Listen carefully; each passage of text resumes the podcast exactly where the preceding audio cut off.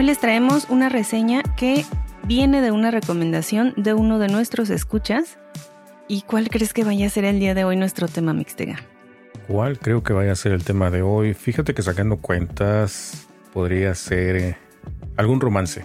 ¿Crees que vaya a ser romance?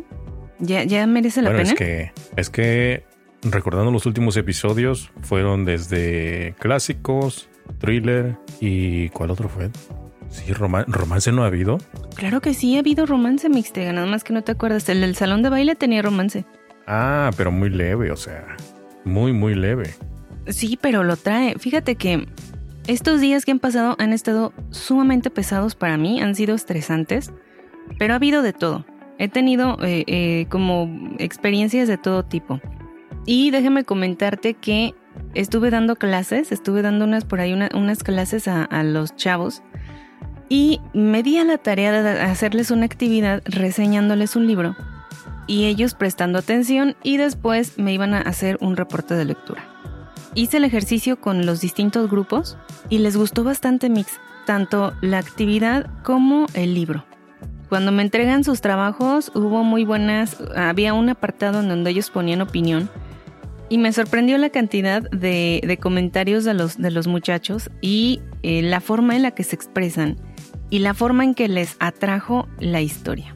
A ellos, bueno, en ese caso a ellos les relaté mm, hashtag más gordo el amor y mientras iba contándoles la historia, iban interactuando, iban eh, ellos aportando sus opiniones y también iban como reaccionando. O sea, reaccionaban así de, no, ¿por qué hace eso? Ay, no.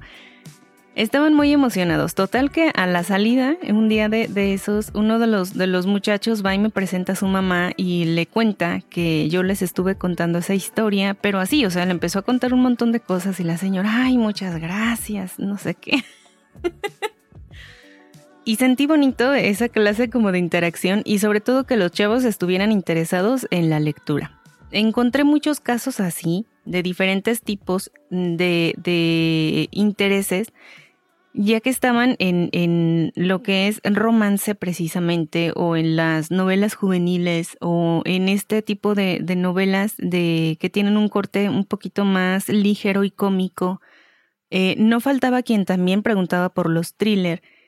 Y entre uno que otro también estaban los que, los que leían, que sí son lectores más, eh, como, como más adictos y que tenían eh, unos gustos mucho más avanzados, mucho más que dices, wow, me sorprende que estés leyendo esto, que hayas leído eso. Y fue una experiencia bonita, estresante en su momento, pero bonito. No, es que precisamente ese libro que mencionaste está, está muy bueno. O sea que sí fue una buena elección.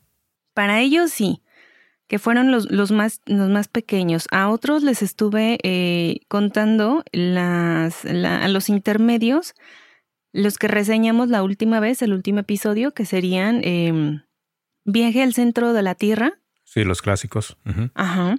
Y a los más grandes, eh, tuve la oportunidad de leer el libro de Alien. Y también eh, me sorprendió porque me sentí de la vieja escuela porque, eh, no sé, se me hizo muy fácil decirles, no sé, o sea, hagan un resumen de su, de su película favorita, o sea, o de un clásico o de algo que ustedes hayan visto. Y por ejemplo, yo acababa de terminar este libro, se me hizo muy fácil decirles Alien. ¿Quién no ha visto Alien, muchachos, por favor? Y el silencio fue sepulcral en el salón. No habían visto, ni uno solo había visto Alien Mixtega, no podía creerlo. me sentí muy vieja en ese momento. Pero ya mencionando, ya platicando con ellos y todo esto, eh, sí tienen eh, como distintos tipos, distintos gustos, pero sí tienen un gusto también por los clásicos. No faltaba quien, quien me hablaba acerca de, de Terminator, de eh, Volver al Futuro, en general, películas desde ochenteras a noventeras. Y entonces me di a la tarea de que conocieran la historia de Alien y también les gustó bastante. Así que últimamente he leído bastante, he leído de varios géneros, pero como tú y los escuchas se habrán dado cuenta, ya tiene bastante que no traigo algo de mi género favorito, el thriller. Así que hoy regresamos al thriller con esta historia. que Mixtega no sabe de, de, qué estoy hablando, Mixtega no sabe cuál es la, la reseña del día de hoy.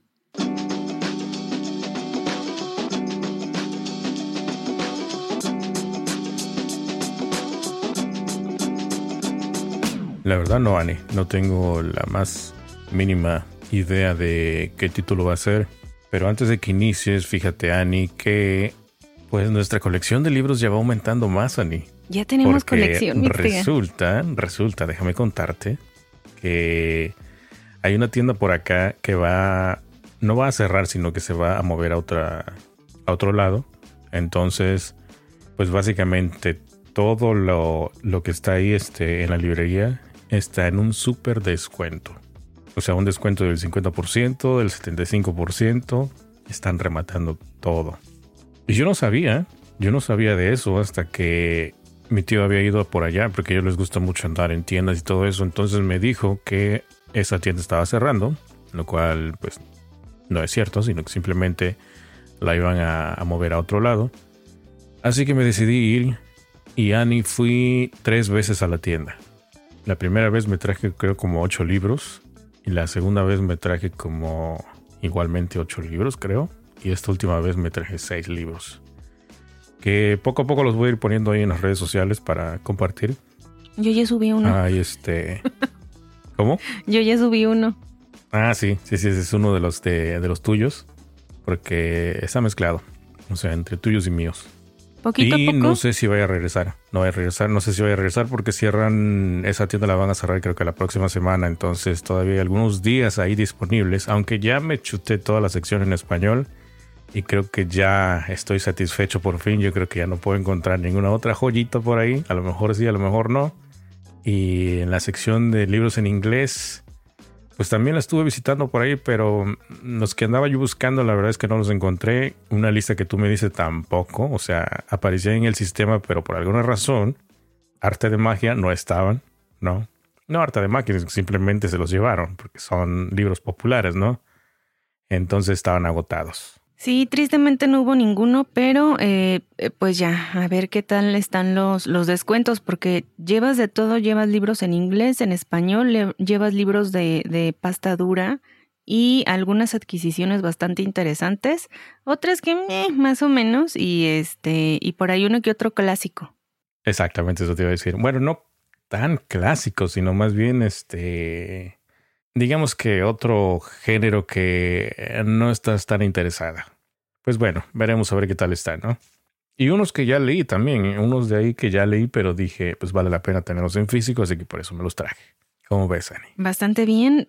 Por eso te digo, ya tenemos biblioteca. Sí tenías tú ya una cantidad de libros, pero digamos que ya ahorita se incrementó bastante porque sí son muy buenos los descuentos, hiciste muy buenas adquisiciones y pues hay que aprovechar. Eh, yo todavía te puedo mandar ahí a la sección de libros en inglés con otra lista nueva. Sí, yo con gusto voy. Es más, fíjate que fui a la hora de... Bueno, para empezar estaba una lluvia. Ahorita el clima está bien loco. Toda esta semana va a haber lluvia, pero fui en el horario matutino, entonces había muy poca gente.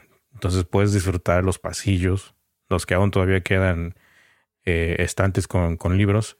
Los disfrutas más porque pues nadie te molesta, nadie, está ahí estorbando, así como, Ay, quítese, quítese, ¿no? Entonces tienes toda la libertad de andar buscando para allá, eh, hasta hincarte para, para buscar los libros que están hasta abajo. Entonces todo eso está bien padre. Sí. Lo disfruté bastante. La última vez que fuimos a la librería, eh, yo estaba sentada total en el piso y estaba buscando las sagas que luego voy, voy leyendo y, y, cómo iban en orden y demás. Pero sí, e, es bastante divertido el, meterte en, en, las librerías y andar buscando y encontrando cosas que no esperabas.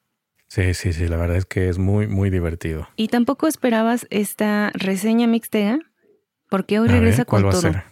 ¿Cuál va a ser esta, esta reseña? Estaba muy indecisa de cuál título traer porque tengo varios ahí acumulados y estaba, de hecho sí tenía algo de, de comedia, no, de em, juvenil Tenía thriller, entre otras cositas más. Eh, Alien no, pues ya no, ya siento que, o sea, ya, ya expuse demasiadas veces Alien, ya siento que sería demasiado repetitivo aquí. Y el día de hoy voy a repetir autor. Vamos a hablar de Irene del autor Pierre Lemaitre, que de hecho es una recomendación de uno de nuestros escuchas. Ese, ese libro me suena. Es como un libro de, ficción, ¿no? Sí, es totalmente ficción. Eh, eh, lo han publicado varias veces. Es una buena novela negra y me lo recomendaron desde tiempo, tiempo atrás que había yo eh, reseñado el vestido de novia de este mismo autor, que me quedé con, con, el gustillo por la forma en la que él escribe y eh, me mandan un mensaje directo en ese, en ese entonces, me recomiendan esta saga de Irene porque es una saga de libros en donde se habla de el, el comisario Camil, es nuestro protagonista. Y esta serie consta de cuatro libros que sería Irene, Alex, Rosy y John, y finalmente Camille. Así que, eh, ¿qué te parece si iniciamos con esta reseña? Ok, me parece muy bien. Eh, estaba yo checando el título del libro y no, me equivoqué. Yo pensé que era otro libro. No, no es del que estaba pensando. Y eh, pon atención, porque en este libro... Hay muchos personajes o puntos muy importantes que rescatar. O más bien que poner atención, ¿no? Puntos importantes para poner atención, sí. Ok, entonces soy todo oído y vamos entonces a escucharte con esta reseña de Irene.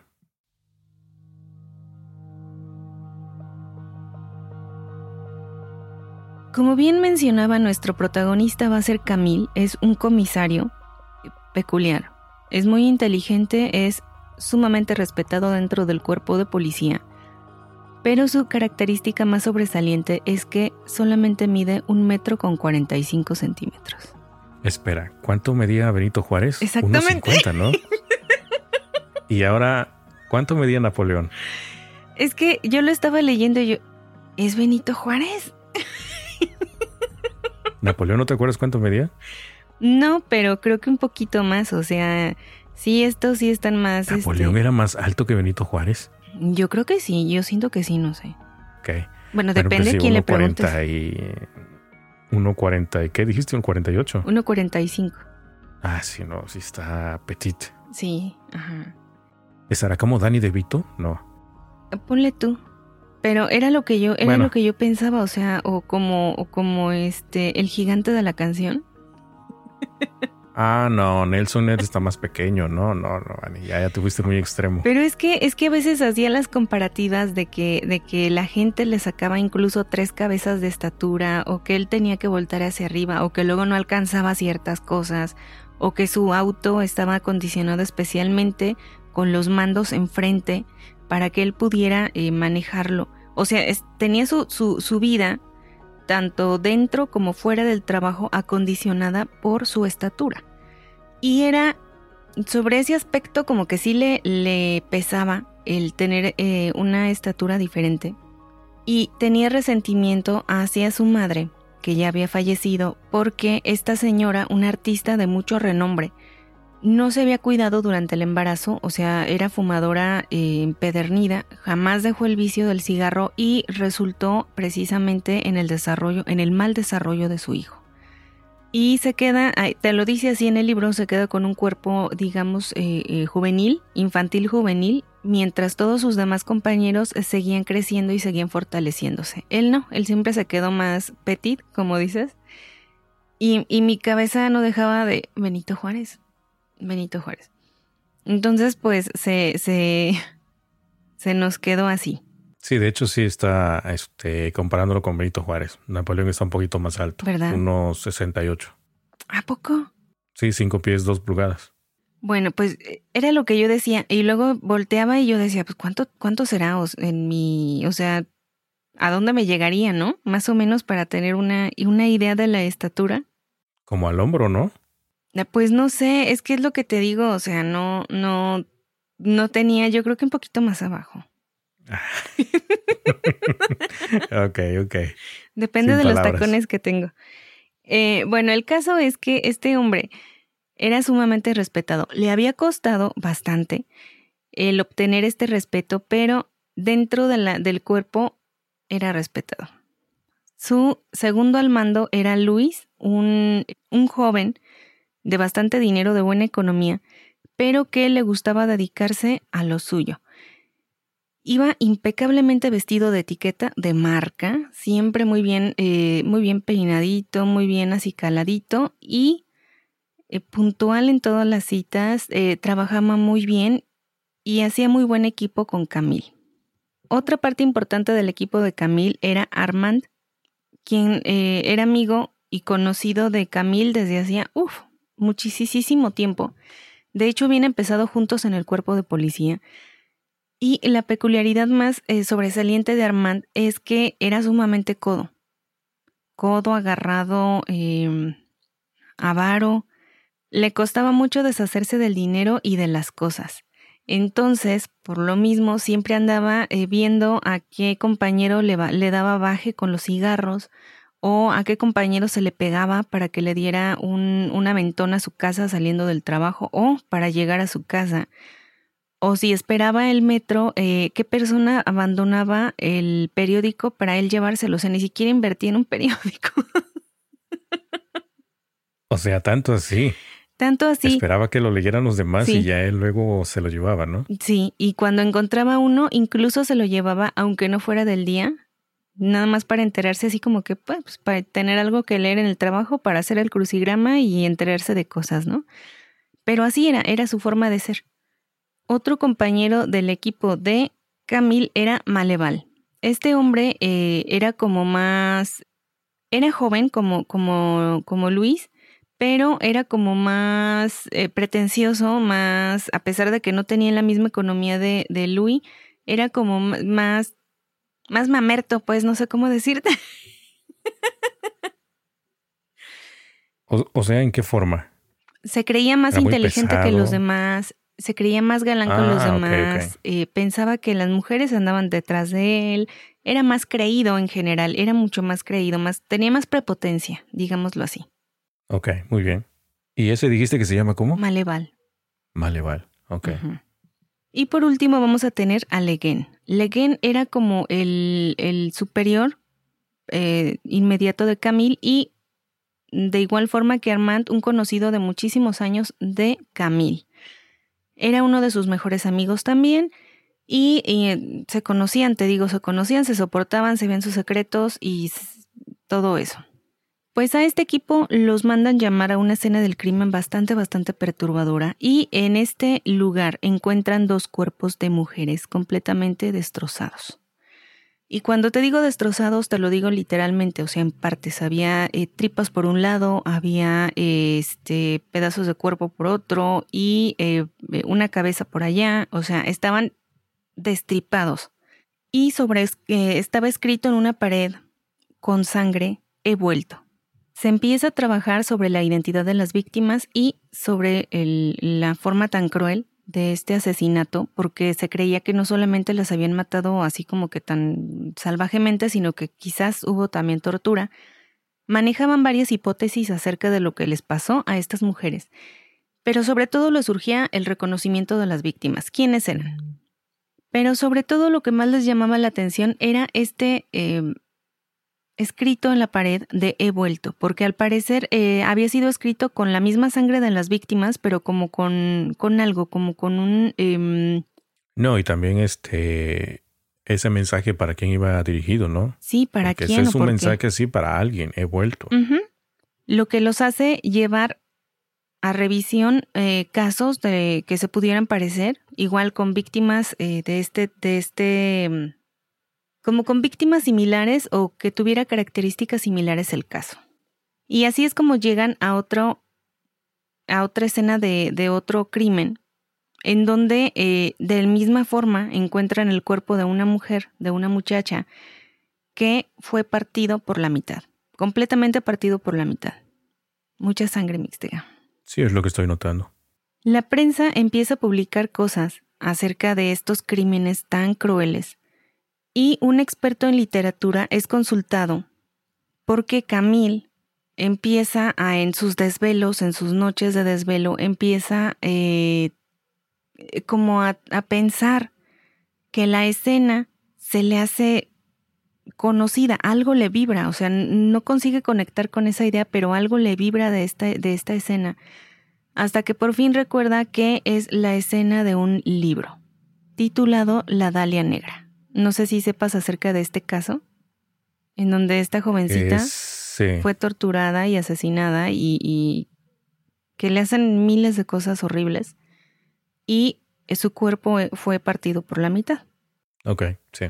El autor de la Dalia Negra era eh, Elroy, entonces Camille decide tirar por esa pista. Se comunica con este experto en literatura, en literatura mm, policíaca, en literatura negra, y empieza el, el, pues ya sabes, el ir y venir entre las teorías de la prensa y demás. Un periodista se acerca a Camille y le dice así como que, em, oye Camille, eh, ¿qué te parece si como que trabajamos juntos, no?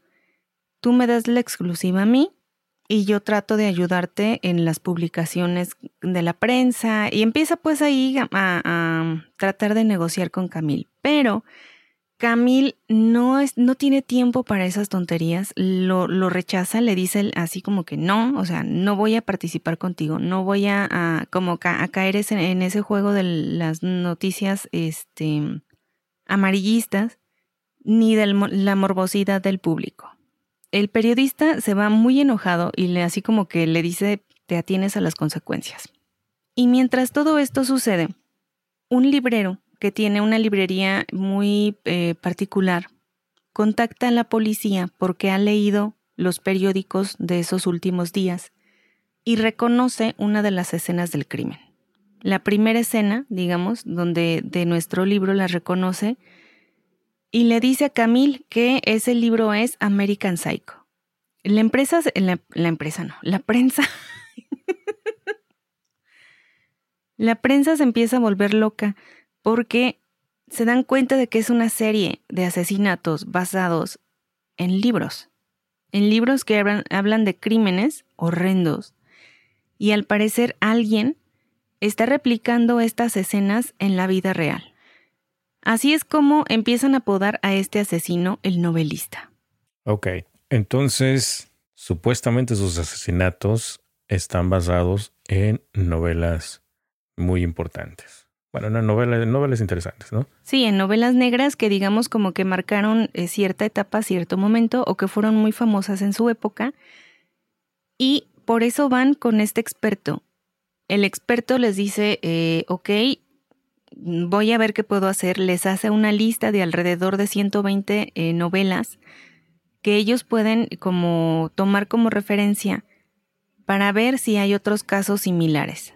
Pero imagínate, tienen poco tiempo porque no hay un, no hay un momento exacto en el que... Em, no hay un horario, digamos, en el que el asesino esté atacando a sus víctimas, sino que simplemente aparecen unos y otros y otros en distintos lados también de, la ciudad o de incluso de distintos este, de distintas ciudades.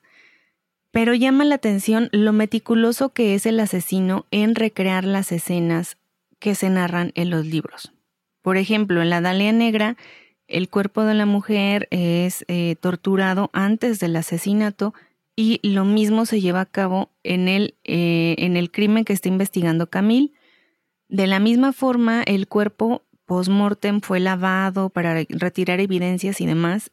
Y de la misma forma, Camille encuentra evidencias de que su cuerpo, del cuerpo de la muchacha, fue lavado y demás. Saben que se encuentran eh, frente a una mente muy, muy perturbada y sobre todo muy detallista. Les va a costar mucho trabajo atrapar al novelista, pero están haciendo todo lo posible y obviamente los jefes están dándolo todo poniendo a disposición todo lo que Camille puede necesitar para atraparlo. Y mientras está tratando de atrapar a este sujeto, Camille empieza a tener problemas con este periodista al que le dijo así como que no, mi amigo, no se te va a armar el como el trato, ¿no? con la policía. Y este periodista empieza a tirarle, empieza a sacar eh, artículos en donde le tira a la policía en donde les eh, los empieza a criticar por el mal trabajo que están haciendo al llevar estos casos y sobre todo le tira directamente a Camille. Como que quiere hablar bien de él, pero al final Sass le deja caer la pedrada. Así que no encuentra un, como digamos, un descanso en todo, en todo este proceso el pobre Camille. Y mientras le está lloviendo de todos lados porque están apareciendo, no son los únicos casos que aparecen, sino que aparecen casos muy violentos que tienen semejanza con otras escenas de otros libros. Se empieza a armar el caso para ver qué tantos crímenes más hubo antes y obviamente prevenir que haya nuevos, eh, nuevas víctimas. Todas las víctimas han sido mujeres hasta donde ellos llevan la investigación del caso. Todos han sido de diferentes novelas policíacas. Y en ese momento Camille toma la decisión de escribir a una revista llamada Noches Blancas. Esta revista era para especialistas y para quienes gustaban de la novela policíaca. Así es que, sin más, redacta un em, como un anuncio personalizado, como los que salían en los periódicos, o salen, no sé si todavía, y en este anuncio se, eh, se dirige directamente al asesino, porque tiene como, como que lanza ese anzuelo, ¿no? O sea, la revista es como que tan popular dentro de este género literario que quizás el asesino sea parte de esta revista o la compre o la lea, sea un asiduo. Y le resultó el plan. Poquito tiempo después, días después, le, le llega una carta del asesino en donde alaba a Camille por haberlo descubierto después de tanto tiempo que él había estado tratando como de llamar la atención de las autoridades con sus crímenes, pero al parecer nadie lo había vinculado con los, con los libros. Eh, también lo, como que lo alaba por la capacidad mental y por la cultura que tiene. Y empieza a entablar una, una, em, una plática con Camille. Todo esto mediante cartas. Y volviendo a la vida privada de Camille, resulta que nuestro protagonista está casado. Ahí donde lo ves, chiquito pero picoso. No me digas que su novia, esposa o lo que sea mide más de dos metros. Pues está altota, o sea, ella sí es eh, eh, alta, eh, entonces como que sí hay diferencia de estatura, pero pues así se quieren el amor es así, ¿qué te puedo yo decir?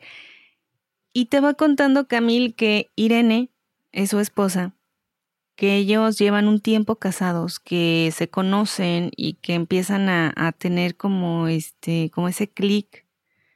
Poco tiempo después se casan y han tenido un matrimonio feliz ahora que Irene está embarazada, empieza a tener pues cambios en, tanto en su cuerpo como en su comportamiento y obviamente en su relación con Camille. Irene va pasando eh, los meses de su embarazo y va notando que cada vez puede trabajar menos hasta que llega un momento en el que deja de trabajar. Ella trabajaba y le gustaba su trabajo y como que esa pasividad también la incomoda.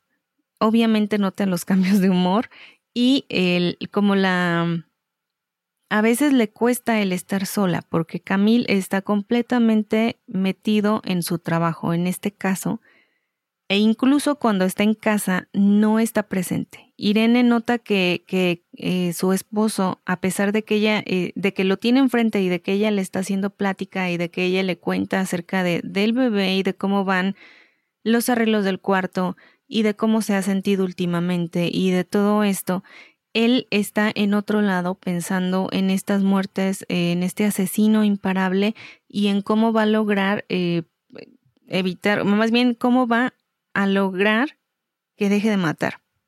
Pues ya ves, Ani, ya ves, es que así somos distraídos. No, él no estaba distraído, él estaba sumamente metido en la investigación. Por eso. Pues mientras tanto, todas las investigaciones continúan. No dejan de investigar a cuanta persona se les ocurra. Eh, Camille continúa con la correspondencia con este asesino. Hay ayuda de un, de un especialista este, para tratar de como de encontrar algo dentro de las cartas o de la forma de escribir de este, de este hombre y empiezan a formar un perfil acerca de esta persona. Y también este especialista se da cuenta, es un psiquiatra, se da cuenta de que Camille lo ha impactado, que le tiene em, como cierto respeto y que como que digamos que no se va a detener con la comunicación hacia Camil. Hasta que un día Camil recibe una llamada muy perturbadora de Irene en donde le explica que tuvo un pequeño accidente, se cayó. Ella ya está en los últimos meses y eh, la tuvieron que llevar al hospital por cualquier cosa de que, de que pudiera entrar en parto. Él se dirige así como que está fuera de sí, pero al parecer no fue nada grave. Irene está bien, el bebé está bien, todos están bien. Digamos que sí fue un susto, pero no hubo, no pasó a mayores. Camil regresa al trabajo y es la última vez que ve a Irene. Irene jamás llega a su casa y no se sabe qué ha pasado con ella. El asesino la secuestró. Hasta que Camil recibe una última carta del asesino. Tengo a Irene. No te puedo contar. Hasta ahí puedo dejar la historia. Debes dejar de insistir en resolver los asesinatos. Hasta ahí puedo dejar la historia. No te puedo decir más va a sufrir las consecuencias. Ustedes van a tener y el asesino es el amigo Ávaro. El Armand, es que es muy chistoso cómo te va contando la, todos los trucos que hace o, siempre dice que siempre está, eh, como ya lo conoce todo el mundo, que es bien marro, que es bien agarrado, eh, todo el mundo le huye, excepto los que eh, apenas empiezan a entrar en la academia de policía. Ellos como que son más ingenuos y llegan con, pues, con las cositas que le dan su blog de notas, su lapicito nuevo, su cajita de chicles y ¡zas! les cae Armand y les da baje con todo. ¿Pero por qué? Si él ya le dieron sus cajitas y sus chicles y todo.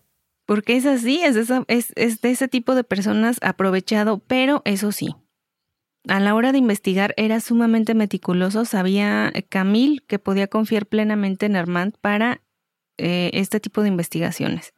Así es como vamos a tener esta, esta investigación, este caso sumamente importante. Eh, hay algunos libros, ajá, sí. Oye, pero el grupo, el grupo de, de Camille está rodeado por esos cuatro personajes que mencionaste, ¿no? O solamente Camille es el que investiga todo junto con Armand. No, es, es el grupo. Digamos que Camille es, el superior de todos los demás. Pero el grupo está incluido por Louis, por Maleval, Armand y el jefe Leguen el jefe no investiga, sino como que más bien Camille le pasa los reportes a él y le va diciendo cómo se va desarrollando todo esto. Inmediatamente cuando se dan cuenta de la desaparición de Camille, de Irene, eh, se despliega toda la fuerza con todo lo que da para tratar de encontrarla, en dónde fue la última vez que la vieron, si es que salió del hospital, quién la recogió, quién la llevó, si alcanza a llegar a su casa, si los vecinos vieron algo. Y cuando Camille llega a su casa, encuentra un escenario horrible. O sea, horrible de que está todo sacudido, o sea, ¿hay sangre o qué? Te la voy a contar. Sí, eh, llegan y está, todo revuelto. Está todo revuelto, hay sangre, eh, hay cosas tiradas por todas partes y eh, los, el equipo de análisis empieza a investigar la escena y llegan a la conclusión de que Irene dio pelea, dio batalla a pesar de que estaba minada de fuerzas y de que tenía un, pues un bebé de ocho meses ya, eh, dio bastante pelea, pero eh, al parecer el, sujeto o el secuestrador la golpea en la cabeza y es como logra someterla. Eh, hay rastros de sangre, sí, ah, fue una pelea dura y están en la espera de que Irene se encuentre bien, porque sabían eso, se ven que a pesar de todo Irene era una persona fuerte, y luchona, ¿no? Ok. Bueno, pues hasta el momento entonces no se sabe si ella está viva o muerta, ¿no? No, hasta ahí puedo dejar la historia, no puedo decir más, ya ustedes se van a dar cuenta. Lo que sí te puedo decir es que eh, esta lista de libros que están mencionando, eh, o sea, los estás leyendo y mm, dices, ¡Ah! no manches, yo ya leí ese libro.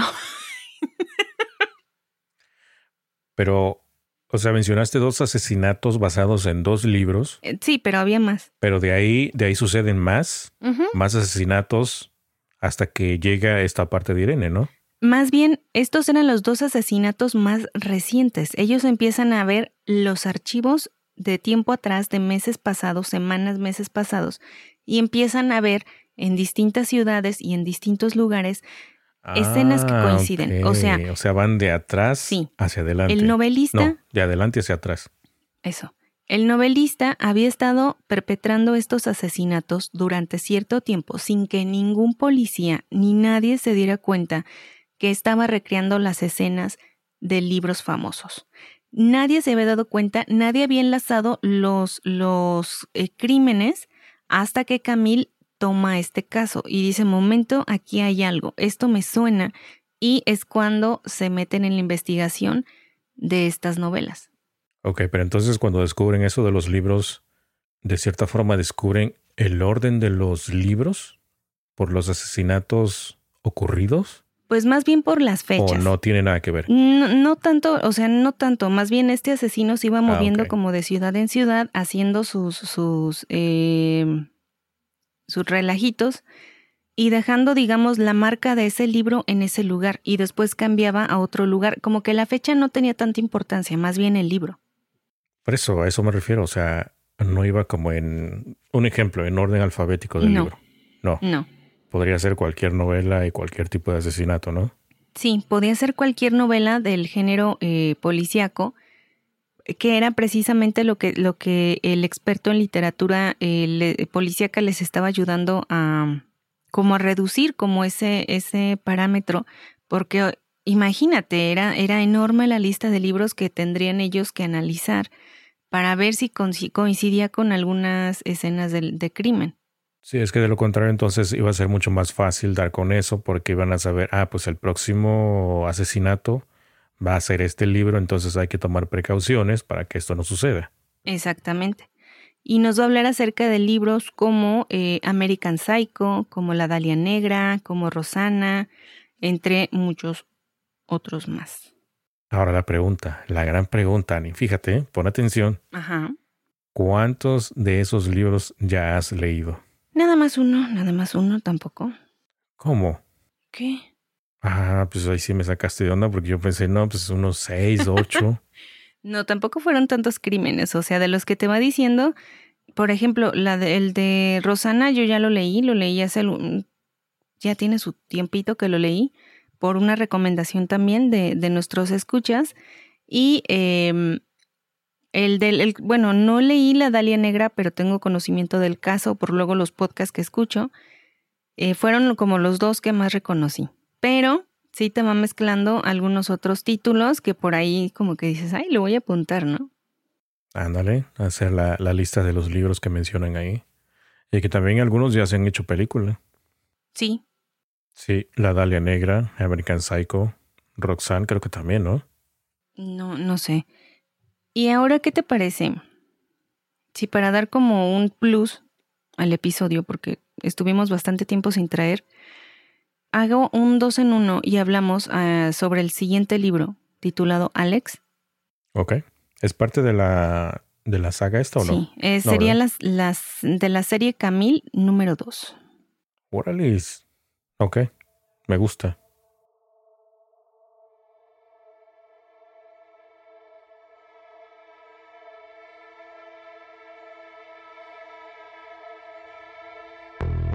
pues vamos a tener a nuestro querido Camille, quien es llamado por el jefe Leguen para investigar el secuestro de una joven.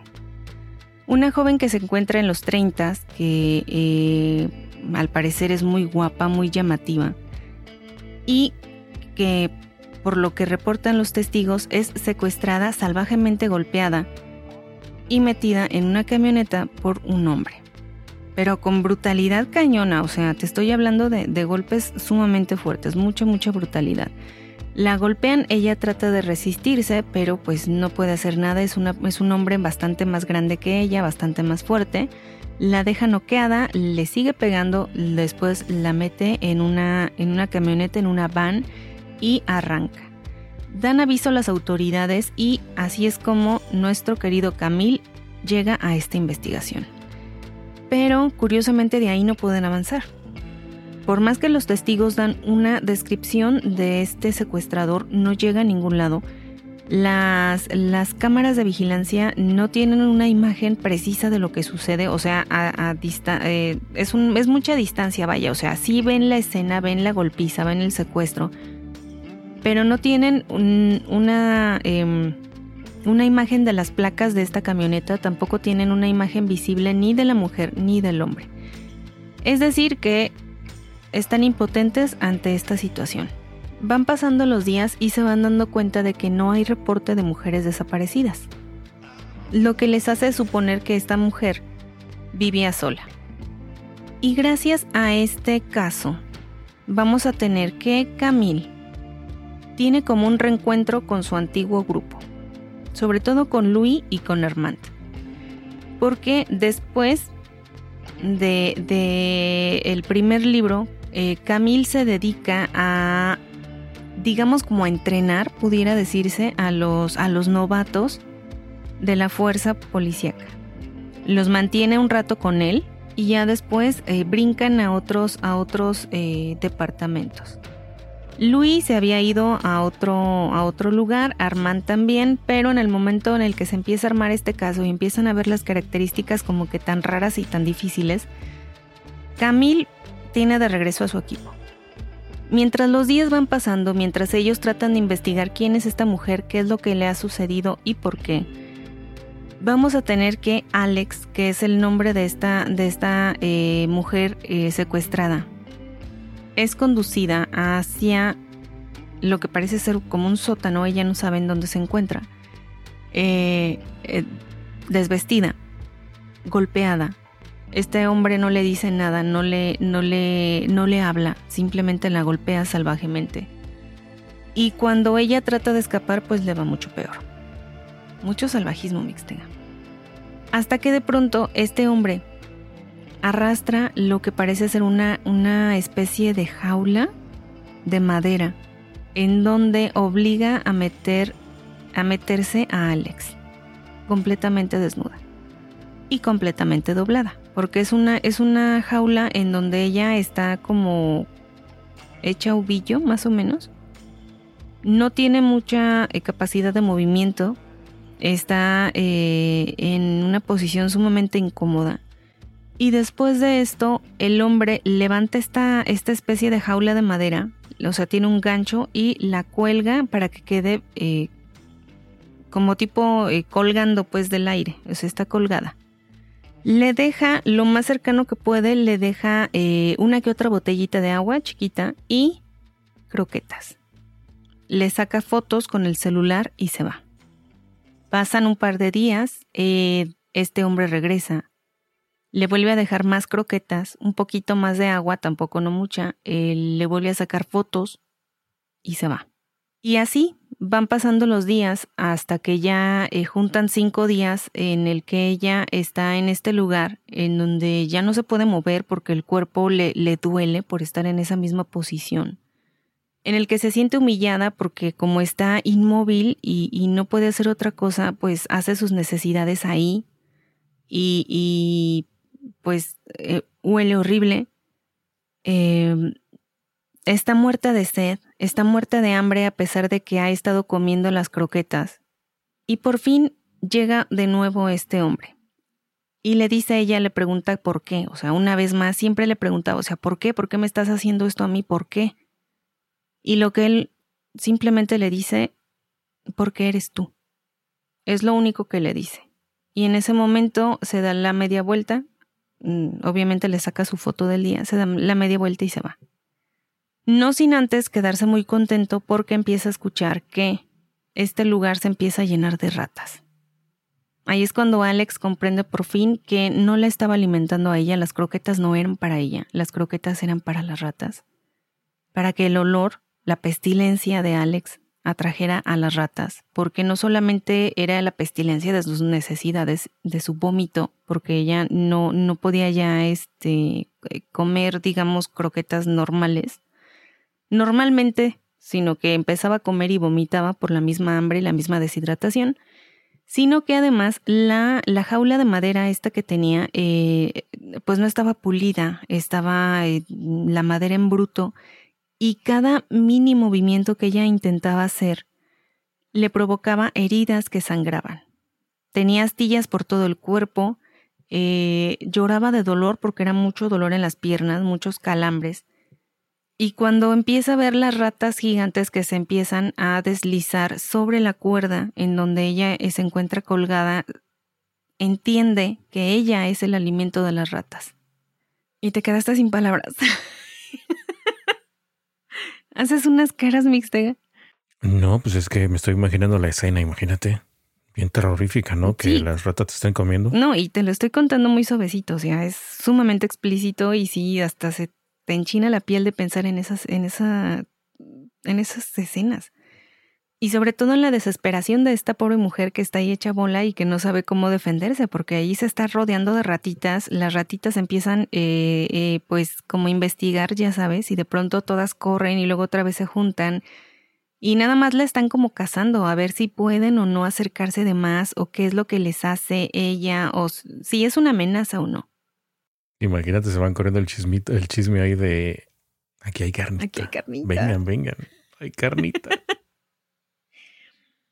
Y vamos a tener que Armand ha logrado un avance en el caso. Te digo, era, era agarrado, sí, era avaro o lo que quieras, pero había avanzado en el caso. Gracias a su perseverancia, había logrado mm, identificar la camioneta en donde fue secuestrada esta mujer. Así es como se inicia una persecución a alta velocidad por la carretera de la ciudad. Llegan a aislar a este hombre él se baja de su camioneta y empieza a correr hacia un puente, y sin decir ni mediar palabra se tira de él. Prefiere suicidarse antes que entregarse a la policía. Una vez que eh, pues recogen el cuerpo y demás, empiezan a ver que en el celular de esta persona hay fotos de la mujer y empiezan a ver lo deteriorado de, que se encuentra ya esta, esta mujer que, em, pues, primero que fue sometida a una golpiza brutal y después cómo ha ido eh, como cambiando su apariencia a lo largo de estos días, porque ya lleva alrededor de cinco o seis días encerrada. Y se le ve que ya está en las últimas, se ve que está sufriendo y también se alcanza a percibir en la última fotografía que ya empieza a ver ratas alrededor de la jaula. Camil sabe que se le está acabando el tiempo a esta muchacha y empieza pues también a desesperarse por lo mismo.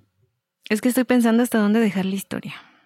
Porque si me, si me adentro mucho, puedo dar mucho spoiler. Pero bueno, a ver. Continúan las investigaciones y obviamente tienen que investigar la vida de esta persona, de este hombre. Y lo primero que les llama la atención es que él tenía un hijo llamado Pascal, y el querido Pascalito desapareció. De pronto, puff, nadie lo volvió a ver, nadie sabe de él. Y la policía tampoco había hecho como que demasiado caso acerca de su, de su desaparición porque ya era, un, ya era una persona grande, un, adulto. Suponían que se había como marchado por propia voluntad y lo habían dado como persona desaparecida simplemente, pero no se había investigado más. Siguen jalando de ese hilo, de, de ese hilo de investigación hasta que descubren que esta mujer de las fotografías era la novia de Pascal. O sea, la mujer que se le iban a comer las ratas. Ajá. Era la novia del el hijo del secuestrador. Del hijo de Pascal. No, Pascal es el. Pascal, Pascal era el, el novio, ¿no? Sí, Pascal era el novio, hijo del secuestrador, que se encontraba en calidad de desaparecido.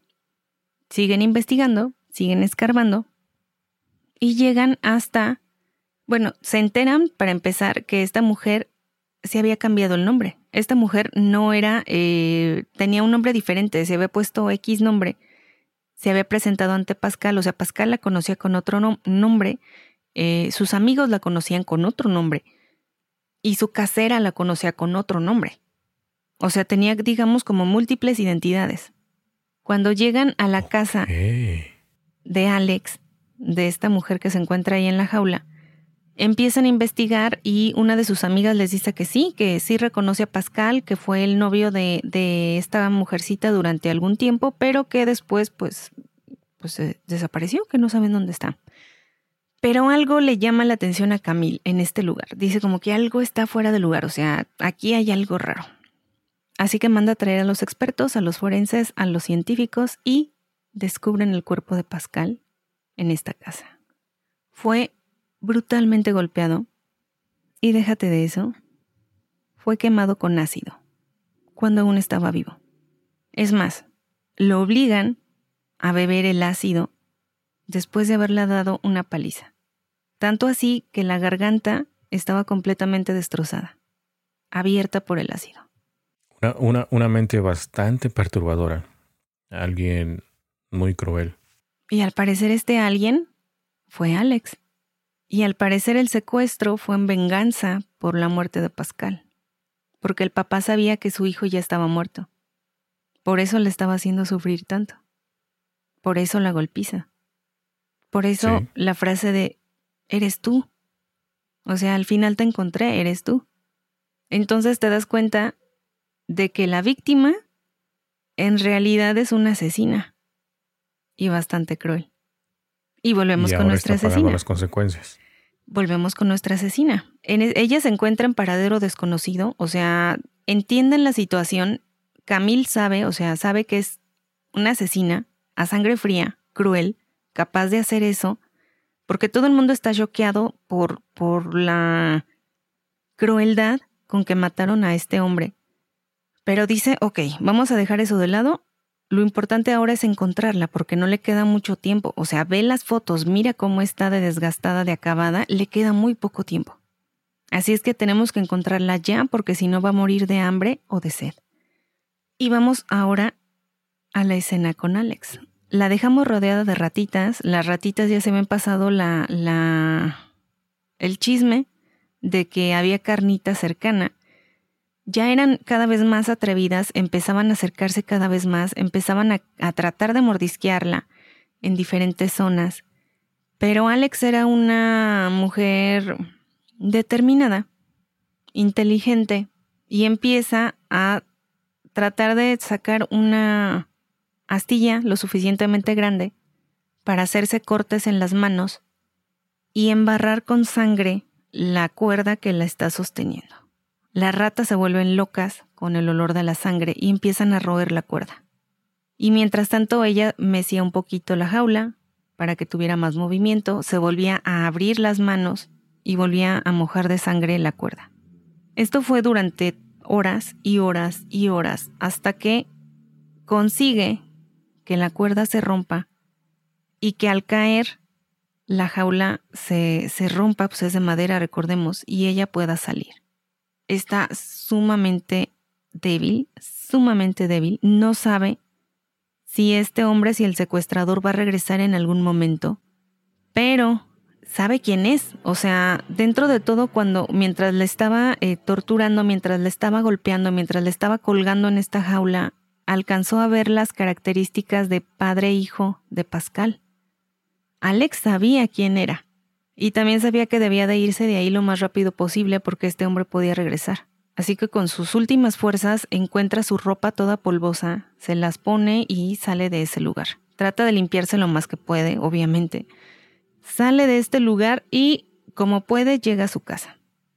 Tiene múltiples laceraciones en el cuerpo, no se puede mover, eh, va, va encorvada, no se puede enderezar porque tiene dolores y calambres por todo el cuerpo, le cuesta mucho trabajo caminar. A cada rato se cae, no, la, la deshidratación la está acabando, pero logra llegar a su, a su casa. Durante los siguientes días sabe que no puede ir al doctor, al hospital. Ella sola se empieza a curar, ella sola se empieza a rehidratar, a realimentarse poco a poco y sobre todo a dormir. Sabe que estuvo muy cerca de morir, pero también sabe que es una mujer fuerte y que va a salir adelante. Y mientras la investigación continúa, Camille decide revisar los casos antiguos en donde haya víctimas quemadas con ácido. Porque se le hace una, una peculiaridad como bastante llamativa esta forma de matar, ¿no? O sea, te tragas ácido y descubre que sí, ha habido más casos en los que hombres han sido asesinados de esta forma. Los días siguen pasando. Alex alcanza a recuperarse y sale a, a una cafetería en donde conoce a un hombre. Se intercambian teléfonos. Algunos días más tarde ella lo llama para quedar para ir a cenar. Todo va bien, Obviamente ella va súper maquillada para ocultar las ojeras, las, eh, los golpes, los moretones que todavía trae, pero aún así digamos que consigue su cita. Y después mata a este hombre a golpes, le mete un embudo en la garganta, rompiéndole varios dientes en el proceso, y le vierte una cantidad generosa de ácido. para acabar con su vida. ¿Impactado? Ok, pero entonces, ¿cuál era, ¿cuál era su motivo de estar matando gente? ¿Asesina? No sabemos. Esa es parte también de lo que tienes que investigar en este libro. No sabemos, pero ahora... Bueno, lo que tiene que investigar Camille, ¿no? Exactamente. O Camille ya sabe que ella es asesina. Ya sabe que es una asesina sumamente peligrosa y la investigación ahora pasa de vamos a rescatar a esta víctima porque por fin llegan a este lugar, por fin la policía entra en este lugar y se dan cuenta que pues ya no hay víctima, ya se escapó y oh sorpresa, en cuanto esta mujer escapa y medio se recupera durante unos días, empiezan a aparecer distintos cadáveres con el mismo modus operandi, una cruel golpiza y después ácido. ¿Y ya no le hizo nada a su secuestrador? El secuestrador se había suicidado, o sea, el secuestrador prefirió suicidarse antes de revelar en dónde la tenía eh, atrapada. O sea, el señor Ah, estaba decidido a matarla. Entonces, cuando la policía lo cerca, antes, ¿no? cuando la policía lo cerca, él dice, yo no voy a decir nada, o sea, esa mujer se va a morir ahí y ¡pum! Se avienta por un puente. Bueno, él pensó que se iba a morir, pero no. Mira, No, porque salió no contaba con... su astucia. Ajá, sí. Y ahora Camille va, o sea, el caso pasa de rescatar a esta mujer a atraparla por asesina serial. Y el tiempo corre porque conforme van pasando los días, la ira de Alex se incrementa y empieza a matar con mayor frecuencia. Este, déjame decirte que es una novela, tiene un inicio, para mí inició fuerte, o sea, con el secuestro y todo esto, con, con, con se me hizo impactante la forma en la que encierran a esta, a esta mujer con esa forma de tortura, de, de estar siempre en esa misma posición tan dolorosa. Y de pronto te da un giro a la historia y dices, momento, o sea, no es tan inocente como piensas, sino que ya eh, es culpable, ha matado a, a personas y sobre todo mató al hijo de este señor, que toma venganza, toma justicia por mano propia y después ella se escapa, o sea, te trae así de un lado para otro la historia. De los dos libros, siento que a mí me gustó un poquito más el de Alex, por los giros de la historia. La sentí un poquito más dinámica. O sea, sí, lo sospeché de que te iba a gustar más. Los personajes... ¿Por qué? Óyeme. Te conozco, o sea, ya sé cuáles son tus gustos de, de, los, tipos, de novelas. Entonces dije, este te, te gusta más, sí. Es que sí, viene más, más, eh, con más carga, más adrenalina, honestamente. Eh, obviamente el otro libro no desmerece, también es sumamente bueno, pero siento que de la saga, a mí me gustó más el de Alex. Es una muy buena historia, o sea, no tiene desperdicio, es mucha adrenalina, no puedes dejar de leerlo, no dejan de dar sorpresas, no dejan de dar giros, no deja de salir nueva información, entonces no se pierdan esta historia o esta saga. Oye, ¿el de, De la, Camille. ¿el de la gran serpiente también es parte de la saga o no? No, ¿Ese no? no. Ok. Pero también es del mismo autor. En la portada Mm, está como un perro dálmata. O sea, sí me acuerdo de la historia, pero no me acuerdo si es el mismo autor o no. Pero este, pues no sé dónde, ese sí no sé dónde lo dejé. Pero sí, creo que es el mismo autor, creo que es de Pierre. No, o sea, te estoy asegurando. que Ah, sí me es del estás mismo asegurando. autor. Ah, es que, o sea, Sí. asegúrame, Mixtegadime. Sí, es del mismo autor. Eh, no, no tiene nada que ver. El, el de la serpiente es como punto y aparte de esta saga. Muy bien, Ah, pues entonces. Y lo que iba a comentar, los personajes están muy buenos, están muy bien estructurados. eh, tú tienes tus favoritos y las personalidades son muy, son muy marcadas de cada uno de ellos, cómo, cómo se cómo se, se comunican uno con otro, cómo se relacionan.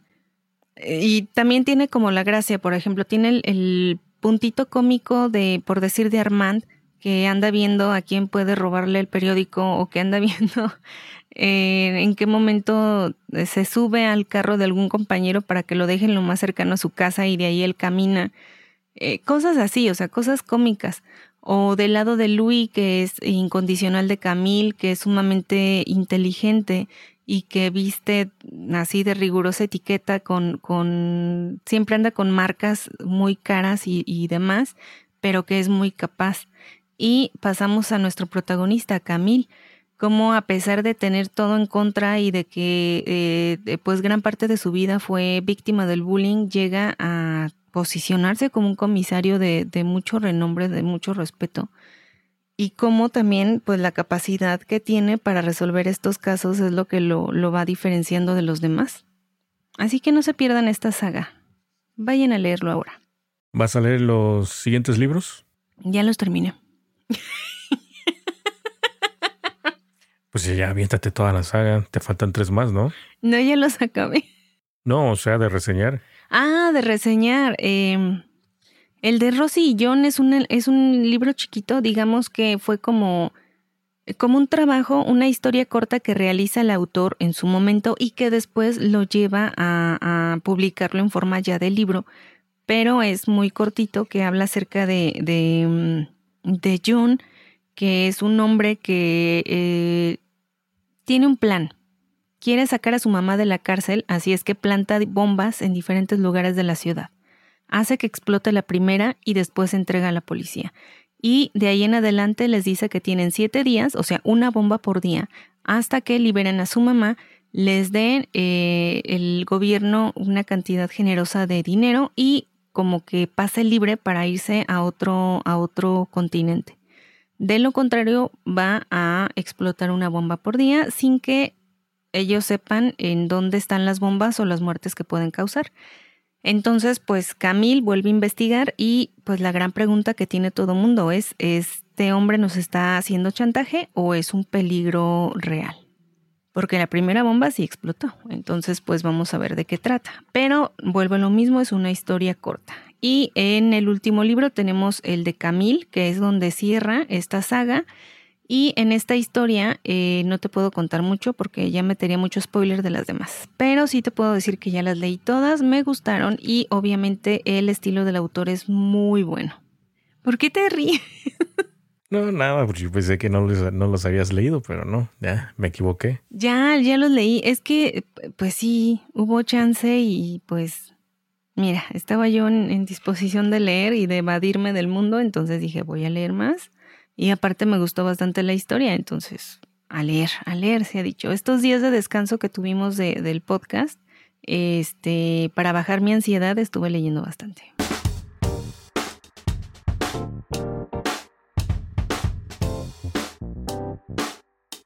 Y nada más para contar un poquito el contexto, pues la verdad es que la primera semana me enfermé, y la segunda semana, pues estuvo demasiado caluroso, ¿no, Ani? Es más, todavía sigue la ola de calor por allá en México, entonces ah, es un poquito complicado grabar, ¿no? Más para ti, un poquito más difícil, entonces por esa razón es de que estamos entre grabar o no grabar y todo ese rollo, pero se dio la oportunidad esta semana y dijimos, pues no, ya es mucho tiempo que no hemos grabado y como no grabamos así episodios como que no, no tenemos reserva, entonces decidimos grabar en esta ocasión para tener un episodio la próxima semana. Así es, eh, fueron bastantes cosillas las que se fueron acumulando en estas semanas, pero eh, al parecer ya está resolviéndose la situación, las situaciones. Y, y eso eh, que apenas empieza el verano, Ani. Oh, sí, ni me digas. y ahorita precisamente el calor, o sea, yo estoy toda chapeada y con el ventilador aquí en la espalda. y aún así me estoy muriendo de calor. Así es que este eh, valoren, valoren, compartan este episodio, califiquen y eh, recomienden, por favor. Se los vamos a agradecer. Así es. Bueno, pues entonces ya llegamos a la parte final. Nos toca despedirnos y nada más que pues, agradecerle, ¿no? Su paciencia y sus escuchas, sus comentarios también, ¿no? Sí, que por ahí estuvieron también al pendiente, que han mandado mensajes o que siguen mandando recomendaciones. Muchas gracias a todos ustedes y sobre todo a los que nos siguen apoyando, ya sea con sus recomendaciones o eh, compartiéndonos en el boca a boca para que más personas nos puedan escuchar y seamos más el grupo de lectores. Así es. Material hay muchísimo. Ya aquí, mira, aquí está la torre de libros. Sí, un montón. Así es. Bueno, entonces, pues nos escuchamos la próxima semana, ¿no? Esperemos. A ver qué sale. Esperemos, Esperemos que sí, que disminuyó un poco el calor y. Caigo de un golpe de calor. Aquí estaremos la próxima semana. Sí, a ver si no se nos desmaya Ani en plena grabación, que esperemos que no. Esperemos que no. Así es. Y pues si están en algún lugar así de la hora de calor, pues no queda más que hidratarse y pues llevársela tranquila, ¿no? Sí, tener mucho cuidado. Usen sombreritos, usen, usen protector solar porque es importante. Y eh, usen audífonos, escúchenos, refresquense. Exactamente. Ok. Ani, vámonos. Regresamos luego. A ver cuándo. Y a seguir leyendo. A seguir leyendo. Esto es todo por este episodio. Que tengan un bonito inicio de semana. Vámonos, Ani. Vámonos. Y chai. Chai. Me estoy asando.